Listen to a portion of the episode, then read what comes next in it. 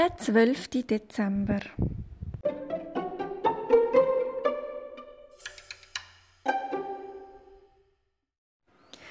Der kleine Igel und Mäuse legen die Gutzli vorsichtig in einen Korb und machen sich mit ihrem Schlitten auf den Weg zum Hügel.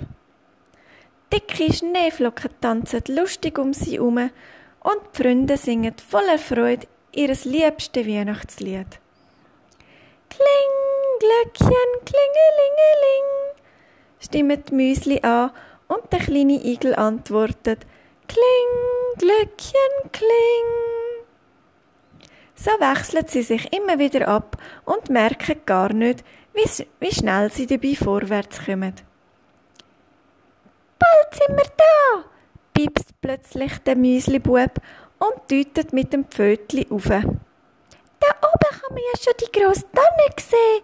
Kommt, wir rennen schnell den Hügel durch. Nicht so stürmisch, lachen die Mama Maus und der kleine Igel. Wow, wir kommen ja gar nicht euch nach.